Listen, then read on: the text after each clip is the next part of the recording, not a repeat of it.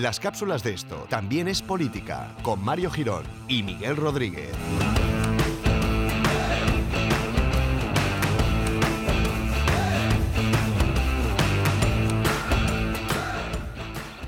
Hola amigos y amigas politikers, políticas, incluso bienvenidos a una nueva cápsula de conocimiento de esto también es política. Bienvenidos a una nueva píldora de pues, bueno, pues de lo que sabemos hacer, que es al final alumbraros con nuestra con nuestra sapiencia. ¿Qué tal, Miguel? ¿Cómo estás? Pues bien, y, eh, imaginándome a Rayo McQueen haciendo política, Politicars. Me Poli- parecería una gran película. Es que sí, si no se pronuncian las dos en los dos géneros, eh, ahora no estás de moda. No, no, ya, ya, pero que no sé, que me ha venido a la cabeza Rayo McQueen, que le vamos a hacer. Joder, No- no pues mola. nada. ¿Has, has visto la, la película que son aviones? Sí, ¿cuál? ¿Aviones? Porque, eh, quiero decir, eh, los creativos que ponen peli- eh, títulos a las películas están matando los cabrones, ¿eh? Ahí no se la jugaron, ¿eh? En Cars y en aviones dijeron, vamos a ir a- aquí a no pillarnos los dedos. Sí, dijeron, eh, a esta la ponemos planes. Y dijeron, no, pon aviones, tampoco te calientes. Claro, tanto". hombre. Bueno, y después de esta crítica cinematográfica, que también es uno de nuestros puntos fuertes, Joder, es que le damos a todo, ¿eh? sí, efectivamente, esta es la frase además que nos ha seguido durante todas nuestras vidas, le damos a todo. Sí. Eh, vamos a, a introducir la pequeña cápsula. ¿De qué temas vamos a hablar hoy? Bueno, pues surge a raíz de una conversación en el grupo de Telegram, como no podía ser de otra manera. Puto Estábamos grupo, hablando. Qué buen grupo, Sí. joder. Sí, sí, un- uníos. Vamos- Proletarios del mundo, uníos. Vamos a recordar cómo se accede. Tenéis que. Ojo, porque aquí viene la movida. En el navegador del móvil simplemente tenéis que poner t.me barra etpolítica y ya salimos. Ahí, le das y entras. Si tienes Telegram, pues mucho más fácil. Si no, te lo descargas. Movidón. Sí, movidote. Bueno, pues Bueno. eso, eh, que te he cortado. Entonces estábamos hablando de, de Carlas Puigdemont, que claro, eh, había surgido un argumento jurídico por el cual a Puigdemont en teoría no se le podía juzgar porque al volver a ser diputado, pues eh, los diputados gozan de inmunidad Mm. y, y, bueno, pues a raíz de eso, eh, nuestro amigo Genís, que está ahí en nuestro grupo, pues eh, pidió una cápsula que eh, más o menos, donde más o menos explicásemos estos tres términos que se suelen referir a, a cargos públicos, inviolabilidad, eh, eh, inmunidad y aforamiento. Así que vamos a ello cuando tú me, Me, so- digas. me sorprende también que se estuviese hablando de Carlas Puigdemont, que no es un tema que se haya tocado habitualmente. Sí, sí, es un tema que últimamente está pasando muy desapercibido, por últimamente entiendo los últimos dos años. Sí. Y bueno, lo único pues eh, dio la casualidad, dio una casualidad bueno. que... Pero vamos. No, Bueno. no es un tema que tratemos mucho en general. No, hombre, no. Bueno, pues vamos a. Por cierto, ya lo último. eh, ¿Sabes que ha ido. es que esto es muy gracioso y hablando de Carlos Puigdemont viene muy al pelo.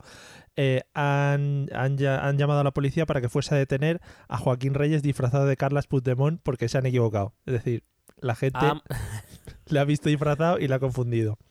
o sea, que digo yo que el, el equipo de caracterización del programa que sea ah, se merece un, un Goya por lo menos, Sí, ¿no? sí. Bueno, pues eso. Eh, podemos seguir. Vamos a ver los tres, los tres términos que nos has comentado. Bueno, pues si te parece empezamos con la inviolabilidad. Vale. Digo porque es el término con el que más eh, pro- probabilidades tenemos de trabarnos. Cuanto antes nos lo quitemos, ¿no? Vale, sí, sí, mejor. Digo yo. Bueno, eh, en términos jurídicos la inviolabilidad es un privilegio o una... Bueno, es que depende de dónde lo mires. Hmm. En, en la, en la página del, del Parlamento, del Congreso, no lo, no lo llama privilegio, lo llama prerrogativa, que queda mucho más guay. Sí. Pero vamos, viene a ser un privilegio eh, que es un privilegio penal, realmente. Eh, en principio, lo que eh, si una figura es inviolable significa que no tiene ningún tipo de responsabilidad penal para quien ejerce el determinado cargo que, que conlleve esta inviolabilidad. Puede ser de forma general o puede ser para algunos casos concretos. Entonces, pues eh, si te parece bien, te explico. Sí. Para aquellos que, eh, que tienen inviolabilidad de forma general, en España solo existe una figura, que es la figura del rey. Ahí está. Eh, el artículo 56 de la Constitución dice que, eh, la- literalmente, la persona del rey es inviolable y no está sujeta a responsabilidad. Tened cuidado con las bromas que hacéis con la frase la persona del rey es inviolable, que está últimamente el tema calentito. Yo me, me estaba guardando, ¿ves? Pero ya quedas pie, igual suelto alguna. Estaros Pero atentos. mientras, creo que mientras no lo hagas en forma de rap, vas bien. Ah, vale, vale. Em, es verdad que hay algunos juristas que dicen que esa inviolabilidad no se extiende a los actos privados. Eh, perdón, eh, que quiero decir que según actos privados el rey podría ser eh, juzgado. La Constitución parece clara en ese sentido y la doctrina existente pues, pues también. Es decir, que el rey da igual si es un acto privado o un acto público, al ser una figura al ser un cargo público, por decirlo de algún modo, 24 horas al día, todos sus actos están cubiertos por esta inviolabilidad. Em, entre otras cosas porque eh, todos sus actos públicos están refrendados por ministros o por el presidente del gobierno, con lo cual eso ya le exime de responsabilidad. Em, pero ese, ese detallito, que entre comillas lo de detallito, de, los actos privados, pues eh, en principio la Constitución también, también los cubre. Eh, es verdad que eso no significa que el rey no pudiera ser detenido. Esto es mm. algo que no mucha gente sabe. El rey puede ser detenido, no juzgado, pero sí pudiera ser detenido si eh, la autoridad competente eh, considera que el rey está haciendo algo que pone en peligro, en cuestión, eh, otros derechos fundamentales, se le puede poner bajo custodia para que no siga lesionando dichos derechos. En ningún caso, repito, ser juzgado por ello, pero sí para, evitar un mal mayor, por decirlo de algún modo. Yo fíjate que al rey actual no le veo, le veo muy calmado y muy en su sitio y tal, pero al rey emérito igual sí que le veo liando alguna o, o liándola que, o en el pasado, que lo hubiese liado. Bueno, de hecho, como sabía que vais a ir por ahí, eh, he mirado lo que les pasa a los reyes eméritos. Oh, yeah. Sí, porque igual todavía sigue saliendo con la moto por ahí de noche y cuidadito. Eh, pero antes de irme con el rey emérito, eh, hay que decir que en todo caso, es verdad que no puede ser juzgado, hemos dicho que sí puede ser puesto bajo custodia en caso de que se considere que está poniendo en riesgo a algunos, o tampoco cabe descartar la aplicación de una sanción política. quiero decir, Em, parece admisible que ante el escenario de que un rey que infringe las leyes, pues las cortes llegue un momento que lo inhabiliten. Claro. Parece, parece lógico. Es verdad que la Constitución, en su artículo 57, dice eh, que, em, o lo que tiene previsto para que las cortes inhabiliten al jefe del Estado, está más, o estaba más enfocado, el espíritu de ese artículo estaba más enfocado a si se quedaba medio tonto, hmm. por decirlo así en el lenguaje de llano. Pero, eh, pero claro, la cuestión es que la Constitución tiene ciertos artículos que pueden ser interpretables. En el caso de que em, eh, las, Cortes considerasen que el rey está haciendo un mal uso de su cargo político, podrían llegar a inhabilitarlo haciendo esta interpretación extensiva del artículo que te he dicho.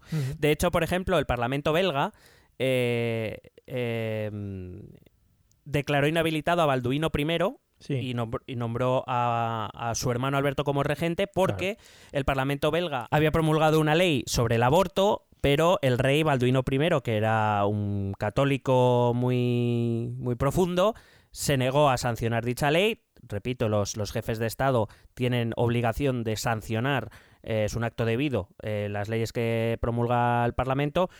Por tanto, al ver que no promulgaba la sanción como le era su, deber, pues el Parlamento belga decidió eh, inhabilitar a su rey. Pasados unas semanas y una vez hubo pasado ese proceso, se le volvió a restaurar en su, en su puesto. Muy bien. Y por el nombre también, ¿no? Porque Balduino, dijeron, ¿a dónde va con ese nombre? Baldu. A mí es que Baldu me mola, ¿eh? ¿Sí? Es que, es que el, regente Alberto, es que no sé, es que Alberto... Pero Balduino tiene nombre como portero de discoteca. pues vale. No, vale. Pues nada. O sea, a mí portero de discoteca me parece Dimitri, ¿sabes? Sí, pero porque tú, tú ibas a unas discotecas un poco chungas. Pues a las mismas que tú. Bueno, pues también, pero bueno, yo, eh, yo me quedo con Balduino, que es como discoteca de barrio Salamanca, ¿sabes? Ah, Balduino, ¿qué tal estás? Pues sí, es eso, pues muy bien. Correcto. Pues para adelante. Em, luego está la... Eh, la situación de... Eh, bueno, hay que decir que esta situación de inviolabilidad del jefe del Estado no es solo que parece que es que en España somos unos retrógrados y solo, todo lo malo ocurre aquí. Eh, esta situación de inviolabilidad del jefe del Estado sucede también en, en Suecia, en Francia, en Noruega o en Dinamarca, por ejemplo, que todas todos más o menos son tomadas como referencias para la democracia mundial. O sea que. Luego, aunque no con, con de inviolabilidad, por las opiniones expresadas en el ejercicio de su cargo los diputados y los senadores, los diputados autonómicos, los eurodiputados, el defensor del pueblo y sus adjuntos, etcétera, etcétera. Eh, esto implica que aunque uno de ellos incurra, por ejemplo, en delitos de opinión, como pueden ser la calumnia, la injuria o esto que está tan de moda últimamente, que son los delitos de odio, eh, la víctima eh, no podrá nunca exigir esa responsabilidad penal a esa persona si esas declaraciones están hechas dentro del ejercicio de, de su cargo. Ni aun, quiero decir, ni aun cuando cese en ese cargo, que se le retirará la inviolabilidad, pero como sí fue realizado durante el ejercicio del cargo, no se le podrá juzgar por ello. Eh, es cierto que, eh, es, mm, es verdad, no se le puede juzgar a través de los tribunales, pero es cierto que el presidente de la Cámara a la que pertenezca este cargo público puede sancionar. Eh, no sé si recuerdas, es verdad que no suele darse, ¿eh? Porque existe este como esta ley no escrita que, que entre bomberos no nos pisamos la manguera. Efectivamente. Pero no sé si te acuerdas del famoso que se jodan de Andrea Fabra. Hombre, muy rico. Sí. Eh, la teoría era que el, el presidente de la Cámara iba a, iba a sancionarla, pero acabó todo en una amonestación por escrito sin sanción económica siquiera. O sea que. Vaya. Eh, Y le llegó el papel y se quedó muy triste, ¿no? sí, Por la sanción. dijo, jo, me han reñido. Y joder, mira, ahora qué hago yo. Sí. Por ejemplo, a mí me gusta mucho el modelo alemán, en el cual la, inviolabilidad no, no cubre ni calumnias, ni injurias, ni... de- quiero decir, nadie se imagina en el Parlamento alemán, en el Bundestag, a alguien eh, defendiendo, por ejemplo, el, el holo- o sea, que el holocausto estuvo bien hecho o que a los judíos hay que hacerlos desaparecer de la tierra y que ese parlamentario, por haber, el hecho de haberlo dicho en el Bundestag, no vaya a ser juzgado por eso. A nadie se le ocurre, pero bueno, Spa- Spain is different. Sí, me, me ha molado porque cuando has dicho lo de me gusta el, est- el estilo alemán, lo has dicho con tanta fuerza que digo, va a decir algo así como me gusta el estilo alemán que le dan dos hostias y a, a correr. Mm, Eso es todo extraoficial. No, en, Vale. en eso, en eso yo soy muy de Vladimir. Bueno, somos muy de Vladimir. Hombre, por supuesto. Desaparece el cuerpo y nadie ha visto nada. Y luego vamos con lo de la inviolabilidad. No está tan clara la respuesta. Gozan también de esto. Bueno, se supone que no. Quiero decir, se supone que el rey emérito, todo lo que haga a partir de, de que abdica, desde el momento en que abdicó, en teoría ya no goza de esa inviolabilidad. La cuestión está en que también forma parte de los actos de Casa Real. Con lo cual, ahí hay un vacío legal que yo no sé si Juan Carlos en algún momento va a querer testar, a ver hasta dónde y- llega el tema. Yo creo que le están sujetando, en plan, Juan Carlos quieto y él, que voy, que voy, que voy, que la lío, que la tengo que liar. Llevo mucho tiempo sin liarla. Claro. Entonces, pues no sé, de momento hasta que hasta que Juan Carlos la lie, pues no sabremos eh, en qué acaba todo esto. Así que por favor, Juan Carlos, si nos estás escuchando, haz algo, tampoco hace falta que sea algo muy grande, solo para saber hasta qué punto Claro. llega la inviolabilidad de un rey emérito, que es el primero que tenemos. Sí, no, pues simplemente para verlo, o sea, como puramente científico. Claro, claro, como un experimento hay que testarlo, es así. Como si esto fuera el hormiguero. Claro. Bueno, eh, eh, si no te queda ninguna duda con la inviolabilidad, No. paso a hablar de la inmunidad. Oh, yeah. Bueno, la inmunidad es un privilegio procesal. Es decir, no impide la aplicación de la, de la- del Código Penal a quien disfrute de ella, pero obliga a observar un procedimiento especial para verlo. Es decir, se- tener inmunidad no es que no vayas a ser juzgado, sino que hay que seguir un procedimiento que no es el mismo que, segui- que seguiríamos todos los demás mortales, Ya. españolitos de a pie. Una pregunta antes de seguir con estos conceptos. Sí. No sé si existe la, el- la explicación de por qué existen estos conceptos. No sé si me explico. Eh, ¿Por qué estos señores necesitan este tipo de, de, bueno de, de sistemas aparte para procesarles o para, para visualizar sus actos o para, para sentenciarles o cosas de este estilo? Has, has ido a pillarme, ¿no? No, no, no. Digo, no sé si existe o si lo sabes. Era claro que lo sé, coño, claro que lo sé, hombre, Joder, Mario. Putísima madre, joder. Bueno, a ver, Som- eh, Somos gilipollas. sí. Venga, pero entrenaos. Sí, sí, Em, hombre, por supuesto. eh, pues te voy a dar las dos explicaciones. La primera, digamos, el origen general de estas figuras. Eh, pero es una pregunta muy buena, ¿eh? Eh, pero es que cada día estás mejor.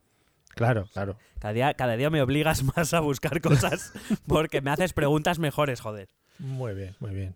Bueno, el origen general de estas figuras, a nivel, me refiero en, en los sistemas parlamentarios a nivel general, fíjate que es de finales del siglo XIV.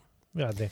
Eh, me lo he buscado, eh, que no es broma. Mm, Eh, sí, sí. Cuando el diputado eh, inglés Thomas Huxley decidió en, el, en el Parlamento inglés decidió criticar a la Corte Real Uh. y por eso fue condenado a muerte. Ah, pues, muy bien, oye, mira. Claro, Parecido camino llevamos ahora. sí. Sabemos que, bueno, con la- eh, si no sabemos, pues ya lo cuento yo, con la evolución histórica llegó un momento en que los reyes quisieron ser eh, monarcas absolutos, en algunos sitios lo consiguieron y Ujú. en otros, como por ejemplo en, en Gran Bretaña o en Inglaterra concretamente, no lo, no lo hicieron. No lo hicieron, hubo una revolución donde rodaron cabezas y todo eso, bueno, la revolución de Cromwell y todo esto que seguro que nuestros oyentes que están súper preparados conocen. Sí. Y entonces fue en esa época cuando se en, eh, en Inglaterra, en el Parlamento inglés, se publicó el Bill of Rights, la Carta de Derechos, que eh, venía a eh, blindar el sistema parlamentario de posibles reyes futuros que quisieran otra vez instaurar una monarquía absoluta, en la cual pues dejaban al Parlamento aparte. Y en ese Bill of Rights se incluyó eh, la libertad de expresión, debate y procedimiento en el Parlamento y digamos se empezaron a utilizar estas figuras para proteger a los parlamentarios para que pudieran dar su opinión libremente sin el miedo a que llegara otro rey y les cortara la cabeza porque no les gustara lo que hubieran opinado.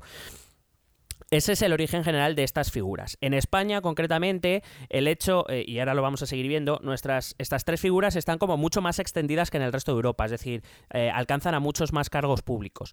El- la explicación más lógica es que eh, los padres de la Constitución, al ver de dónde veníamos, quisieron proteger mucho la, actividad parlamentaria, en el sentido de, pues en el caso de inviolabilidad, que no pudieran detener a parlamentarios mm, principalmente a aquellos que venían de la, de la oposición eh, al franquismo, Sí. sim- simplemente por, por el hecho de, de pensar diferente, para, para no interrumpir la actividad parlamentaria y, digamos, blindar ese sistema parlamentario. Lo que pasa es que, bueno, es verdad que a día de hoy, 40 años después, pues algunas figuras, yo en mi modesta opinión, creo que deberían rebajarse. Eh, de- o deberían alcanzar a menos gente como ocurre en el, en el resto de Europa. Pero bueno, sabemos que aquí en España este tipo de cambios Hombre, no, no- no son fáciles de llevar a cabo. si es para quitarte algún privilegio, Claro. chato, ¿qué quieres? Claro, ¿No? claro, esa, esa es la cosa. ¿Qué te ha parecido la respuesta? Muy bien, me, me quedo bastante a gusto. Bueno, pues nada, seguimos con la inmunidad. Seguimos. Eh, repito, recuerdo, la inmunidad eh, no es que no pueda ser juzgado, sino que el cargo público, mm, para, para, poder ser juzgado, hay que seguir un procedimiento especial al que seguiríamos al resto de ciudadanos. Eh, por ejemplo, los diputados y senadores, según el artículo 71.2 de la Constitución, dice que no pueden ser juzgados si su Cámara no autoriza la imputación. Yo creo que hablamos de esto cuando hablábamos de, además muy muy al principio del podcast, cuando eh, Ciudadanos exigió, según el pacto de investidura, al Partido Popular que retirara los aforamientos. Entonces, ahí comentábamos un poco que es que, o en el, en el capítulo también del Poder Judicial hablábamos que qué camino había que seguir para eh, juzgar a un, o en alguno de los muchos casos de corrupción, eh, qué camino había que seguir para juzgar a un diputado o a un senador. Y decíamos que el, el tribunal eh, competente tenía que eh, realizar una solicitud a la Cámara a la que perteneciera, al Congreso o al Senado, para poder juzgar a uno de sus miembros. Es lo que se llama como suplicatorio, se llama.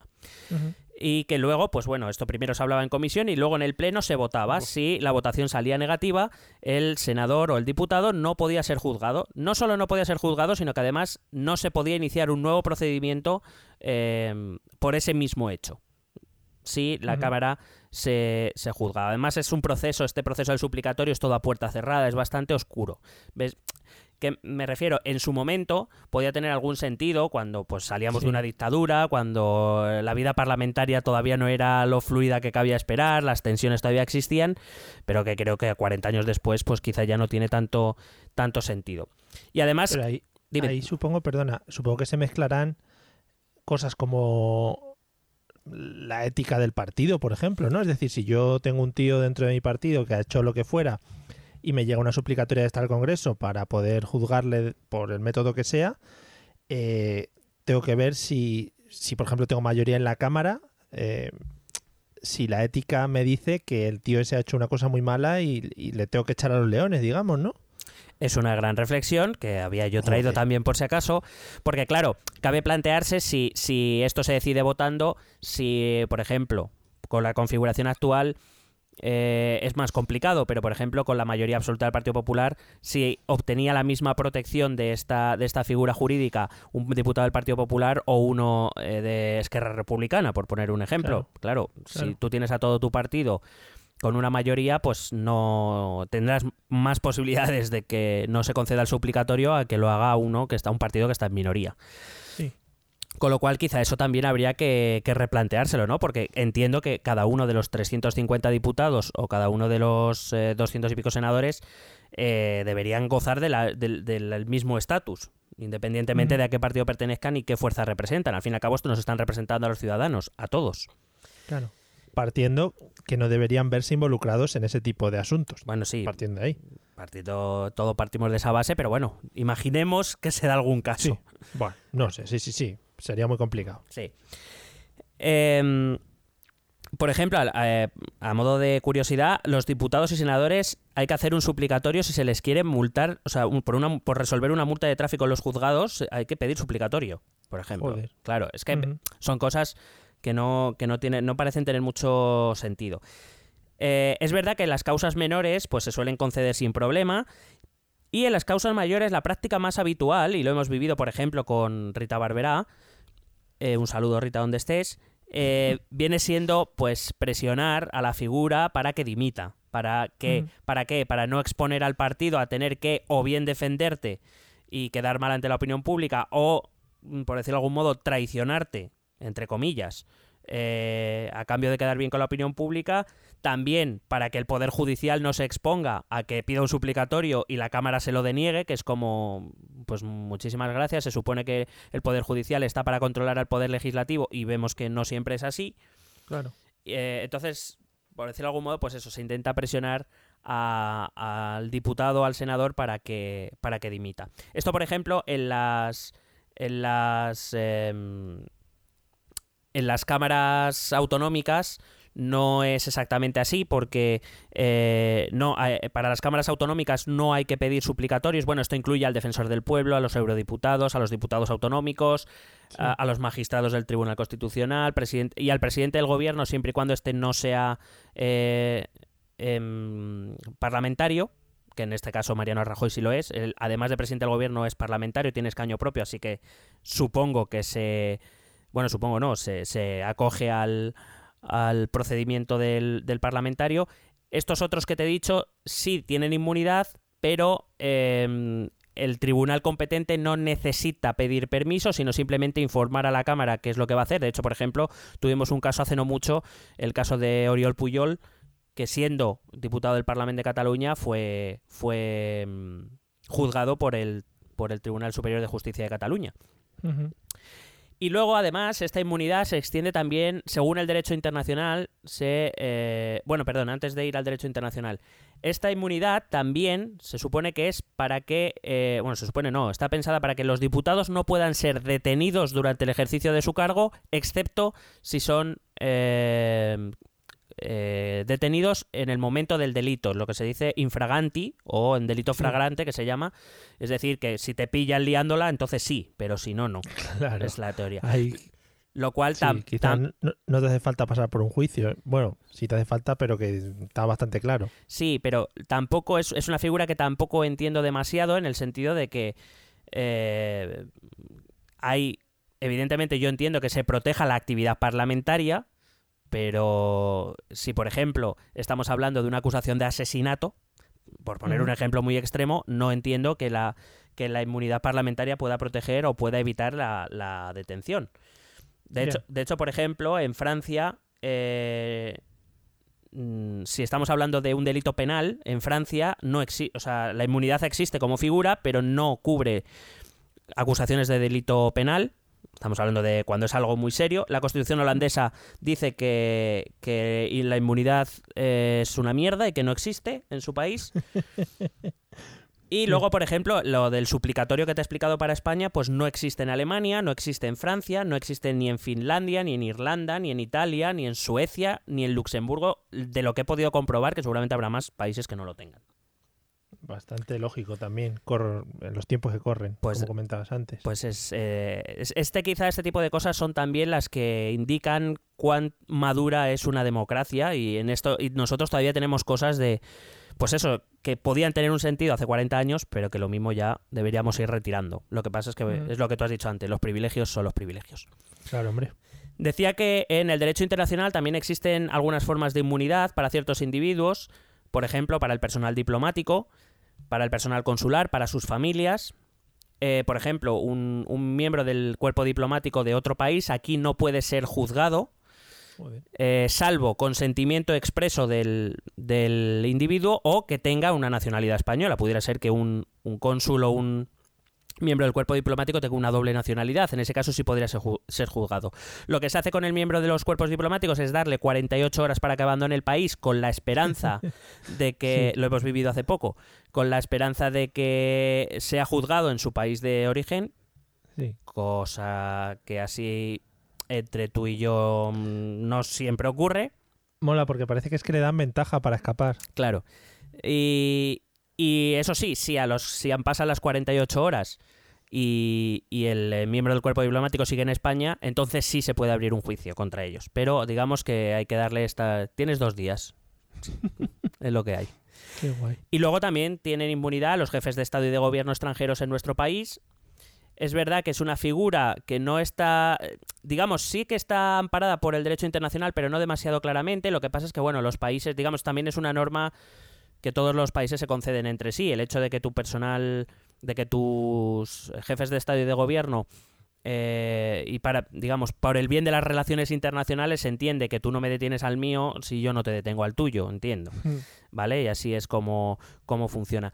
Y hasta hace no demasiado tiempo esto se extendía incluso a los que ya habían cesado en el cargo. Lo que pasa es que esto lo rompió Gran Bretaña en 1999 cuando mandó detener a Augusto Pinochet, que ya no era jefe de Estado de Chile, pero recibió una petición de detención de la Audiencia Nacional Española, de Baltasar Garzón concretamente, y, eh, y la Cámara de los Lores británica entendió que al no ser ya jefe de Estado, esa ese, mm, ese privilegio de inmunidad ya no, ya no le cubría, por tanto se le detuvo. Entonces, digamos que ha creado un, em, un antecedente que, puede ser utilizado en el futuro.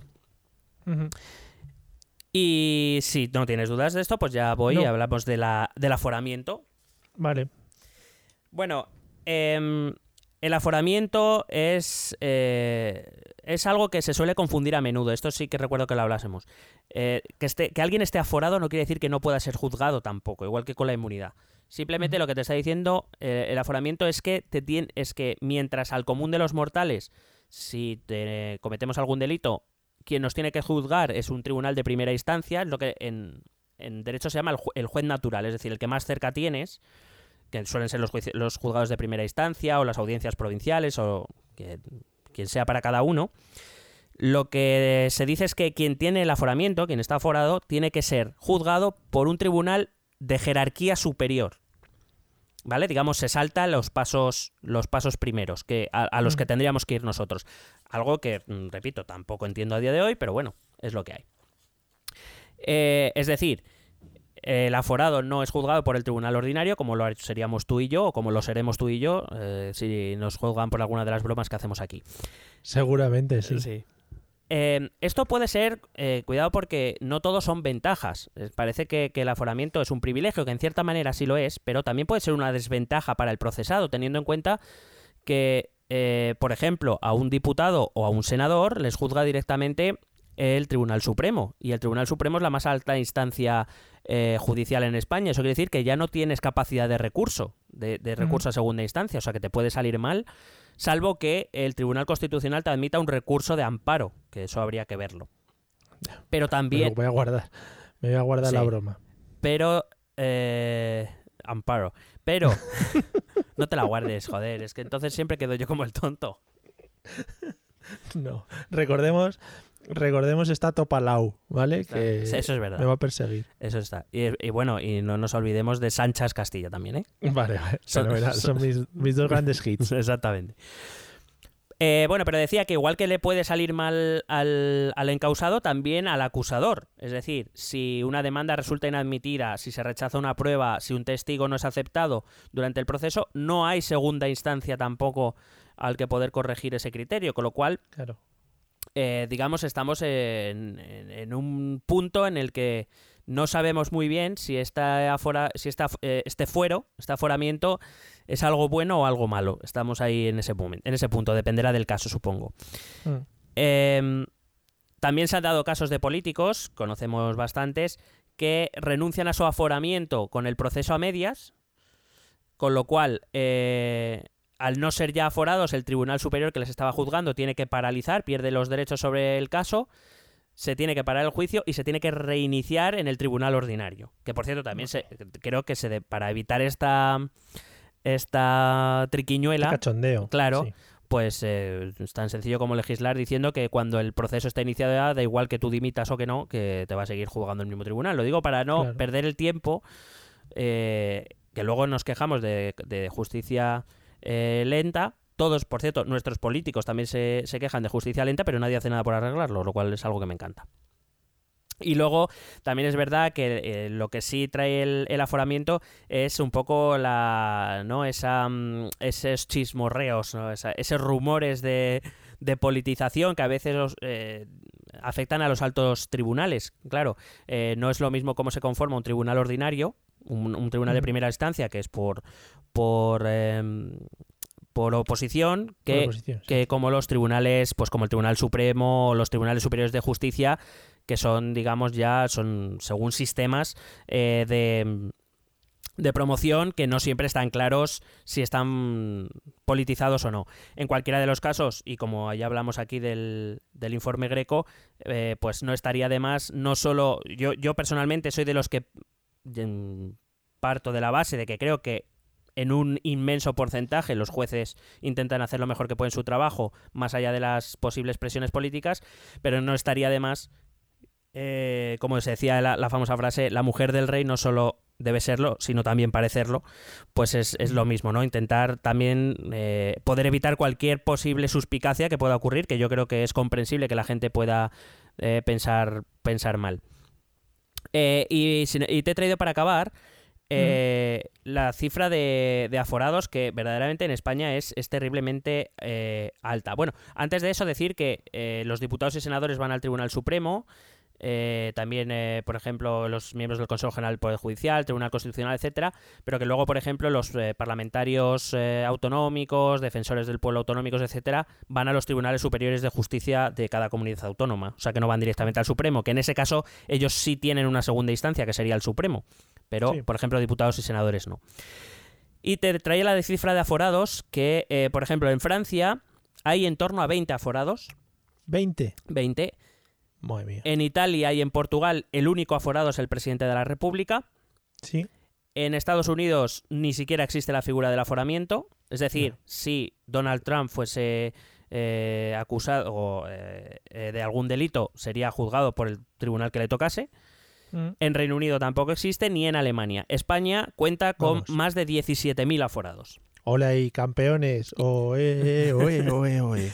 Incluye diputados, senadores, miembros del gobierno, fiscal general del Estado, magistrados del Tribunal Supremo, del Tribunal Constitucional, de la Audiencia Nacional, Vamos, joder. del Consejo Claro. General del Poder Judicial, de los Tribunales Superiores de Justicia, los reyes eméritos, la reina consorte, Claro la sí. princesa heredera, los consejeros de Estado, los miembros del Tribunal de Cuentas, el defensor del El pueblo, perro de Froilán. los adjuntos del defensor del pueblo, los defensores del pueblo autonómicos, eh, esos son los, eh, eh, perdón, el, el- el defensor del pueblo, esos son los que van al Tribunal Supremo y luego están los diputados autonómicos, los miembros de gobierno autonómicos, jueces fiscales, miembros de consejos consultivos, Javier. sí. miembros de consejos consultivos autonómicos, defensores del pueblo autonómicos, miembros de tribunales de cuentas autonómicos, jueces de paz, están aforados en su respectivo Tribunal Superior de Justicia de cada comunidad autónoma.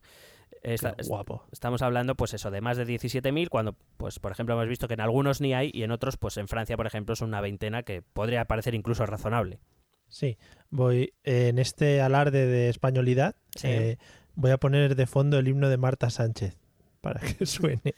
Te, te puedes creer que no, pero es que no le da el play, es que no quiero escucharlo. es que yo de eso de hay que dar gracias a Dios, eh, yo es que esta- estas cosas ya se me quedaron un poco... Sí, eh, eh, por ser español. Eh, estoy entre ese o el de Leonardo Dantes, que es Leonardo poquito- siempre. Vale. bueno, ¿Alguna cosilla más? No, que ya hemos hecho, hemos hecho una cápsula un poco más larga porque Mm. llevamos un par de semanillas ahí. No es que estuviéramos haciendo, es que fuéramos vagos, es que entre el- la paternidad de uno y, y Sí. las evaluaciones del profesor de otro, pues ha habido. Sí, yo, te- las evaluaciones han sido muy duras para Sí, mí. yo, yo soy ser padre es jodido. ¿Qué tal la paternidad? ¿Bien? Bueno, pues, eh, a ratos. Normalmente du- duermo bien, eso sí. Pero, pero bueno, bien. Me alegro. Sin más, Sí. sin más. Vale, pues nada. Ahí, ahí queda esas declaraciones en exclusiva. Sí. ¿Y tú qué tal con, tus con tus clases? Buf, muy chungo, ya sabes. Eh, corrigiendo hasta altas horas de la madrugada. Bueno, esas cosas de Os- profesores. Los profesores os quejáis de vicio. Sí, sí, sí, sí, que somos la hostia. En fin, bueno, pues esperamos que hayan quedado claros los tres conceptos. eh, y ya sabéis, si tenéis alguna duda, grupo de Telegram o los contactos habituales, ¿no? ¿Nos, ¿Tenemos algún contacto nuevo? ¿Has puesto un correo postal para que nos manden cartas? No. Vale, estaría guapo de eso que antes decían al, al código postal no sé qué y tú ibas ahí y tenías una caja. Eh, En 08 correos. 08080 de Barcelona al 28080 de Madrid. No sé por qué les gustaba esos números. Sí, y- o de Prado del Rey o algo así, sí, sí, eh, la tele. Y tú mandabas ahí una carta y la recibía Ramón García, por ejemplo. No, no, y las leía todas, ¿eh? Todas. Ramón está leyendo todavía cartas del que apostamos, que las tenía ahí pilladas. Sí, y de, sí, sí, está ahí. Y del, y del Grand Prix también. De los antivaquillas. Por favor, Ramón, deja ya las vaquillas en paz, por favor. Bueno, amigos, hasta aquí la cápsula. Ya digo, espero que os haya quedado claro. Y si no, eh, preguntáis en cualquier medio a alguien que os encontréis en la calle, por ejemplo, que también puede ser, ¿vale? Nos vemos en el próximo Cosa que Hagamos, ¿vale? Sea que esperamos que sea dentro de poco. Ale, chao. Besito.